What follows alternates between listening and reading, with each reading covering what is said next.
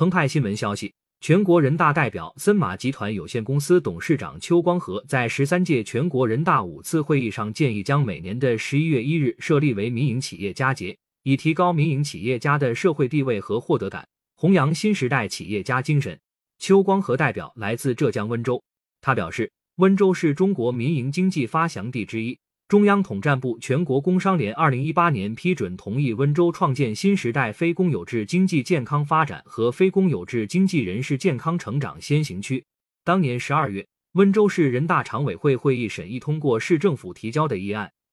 确定每年十一月一日为温州民营企业家节。近年来，当地每年确定主题谋划活动受到企业家充分肯定，得到社会的广泛认可。深圳、厦门、无锡、广西、山东、河南等地学习借鉴。二零一八年十一月一日，习近平总书记主持召开民营企业座谈会，并发表重要讲话，